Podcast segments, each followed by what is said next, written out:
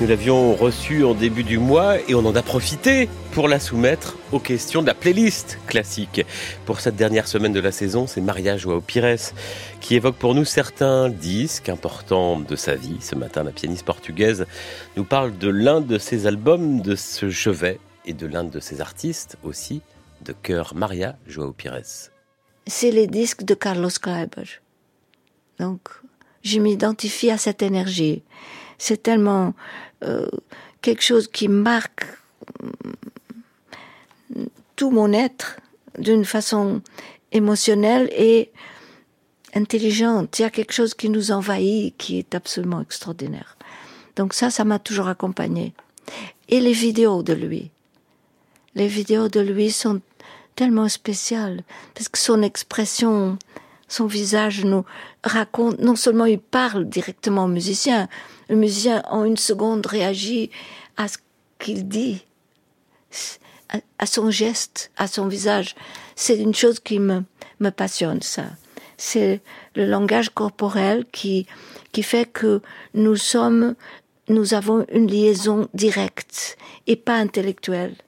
Dans la musique, dans l'art en général, il y a le côté où on analyse, où on apprend, on, on sait des choses. Mais puis, ce qui est vraiment miraculeux, c'est quand après on a un autre chemin. Et l'autre chemin, c'est on n'a rien appris, on ne sait rien, mais il y a un lien direct de la source à, à notre corps.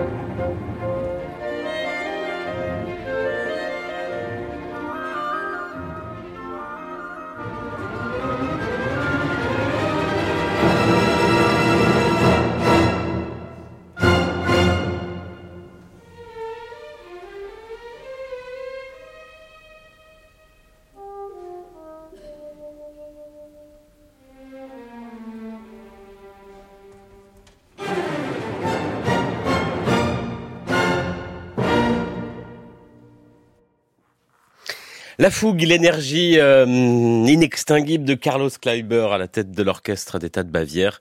C'était le final de la quatrième symphonie de Beethoven enregistrée en 1982 à Munich, disque choisi ce matin pour nous, par Maria Joao Pires, c'est la playlist classique, c'est aussi un podcast.